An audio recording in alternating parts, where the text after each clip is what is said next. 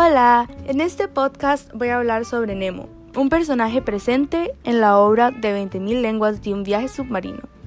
Nemo es un personaje muy importante en esta novela y puede representar varias cosas, incluso comportamientos de nosotros como humanos. Entonces, ¿Nemo es un personaje ficticio o es un personaje real?